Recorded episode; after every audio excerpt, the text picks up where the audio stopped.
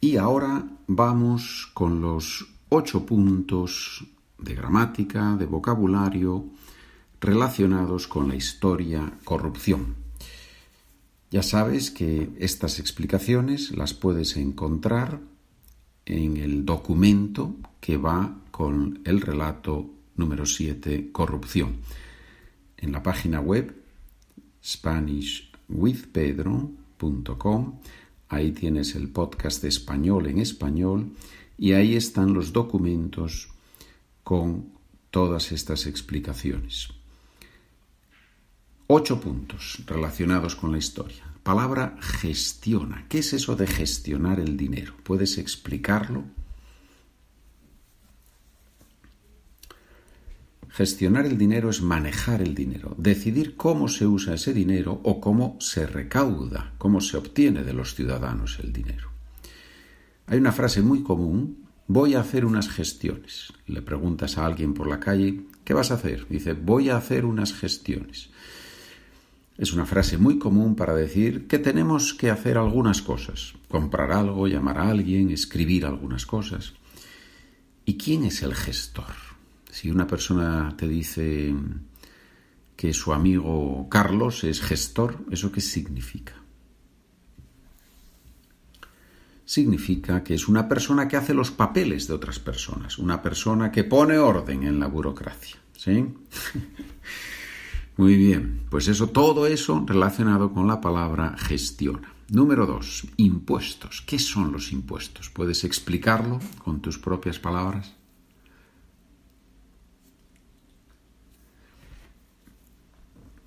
Los impuestos son ese dinero que todos pagamos al Estado. Cuanto más dinero ganas, cuanto mayor es tu sueldo, más dinero pagas. Es un porcentaje que cambia según lo que ganamos. Una vez al año todos pagamos nuestros impuestos y a veces Hacienda nos devuelve dinero.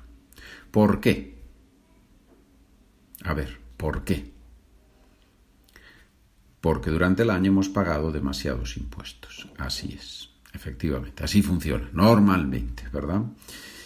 Número 3. Ya sabes que en el documento tienes en rojo, si tienes el PDF, lo tienes en rojo. Si compras el librito en Amazon, tanto en papel como libro electrónico, entonces no va a salir en rojo, pero sale marcado de alguna forma, subrayado me parece, ¿no? Ya sabes que cada cinco episodios, cada cinco historias, publico un librito en Amazon con esas cinco historias. De momento, ahora mismo están los cinco primeros, pero quizás si tú escuchas esto dentro de unos meses, pues ya estarán los también del 6 al 10 y después del 11 al 15 y así sucesivamente. Sale ganando, número 3.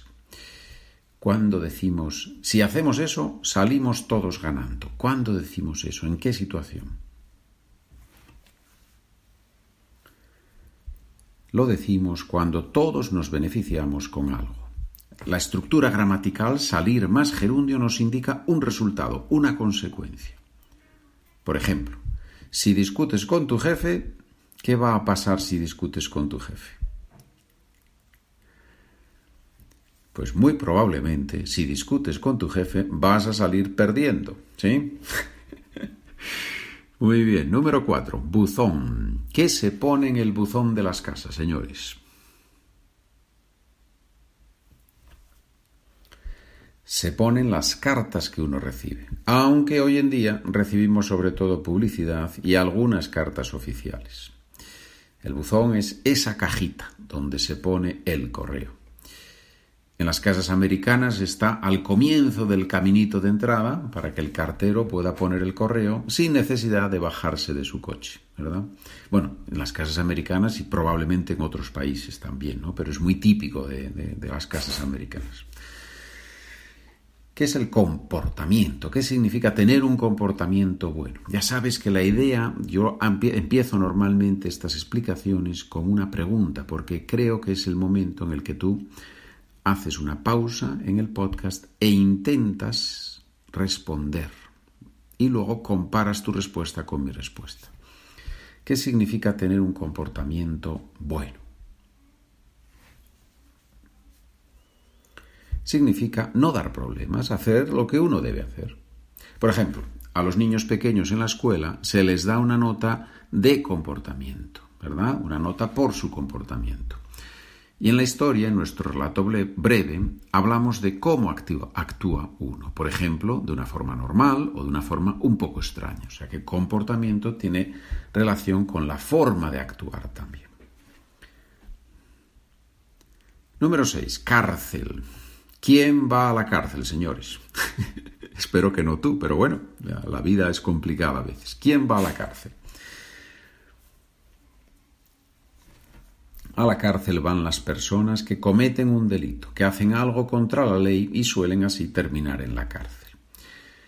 Una frase un poco, divertida, si es que se puede hablar de divertida con este tema, una frase un poco divertida es definir la cárcel como un lugar donde uno entra libremente, pero de donde no sale libremente. Es una forma un poquito especial de definir la, la cárcel.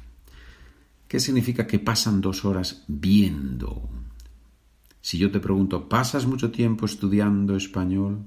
¿Qué estructura tenemos aquí?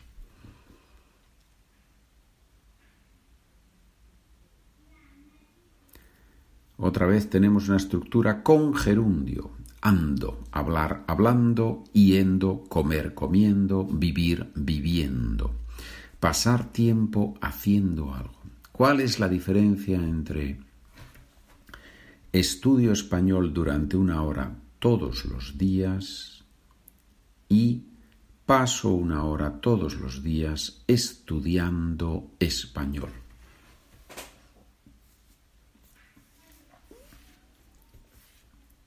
Con la segunda, pasar más gerundio, ponemos el énfasis en la duración, expresamos más claramente que el tiempo aquí es importante.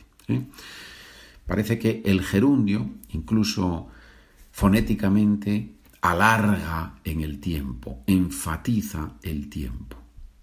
Estudiando, ¿sí? Es más largo que estudio, estudiando. Bonito, ¿verdad? Es impresionante la lengua, es impresionante. Número 8. Último punto de gramática, de vocabulario, en este caso otra estructura. Empieza a llorar. ¿Qué significa empezar a hacer algo? Cuidado con las preposiciones. Empezar más a más hacer algo más infinitivo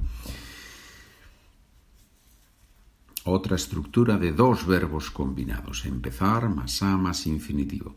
Estamos hablando de la parte inicial de una acción. Para hablar español hay que empezar a estudiar, tenemos que empezar a practicar lo que aprendemos. Y en nuestra historia el personaje empieza a llorar, le salen las lágrimas, le salen lágrimas por los ojos. ¿Se puede llorar de alegría o solo lloramos cuando estamos tristes? Los dos son posibles, ¿verdad? Muy bien, estudiante de español. Aquí hay muchas cosas, ¿sí? En estos ocho puntos de gramática, de vocabulario, hay mucho.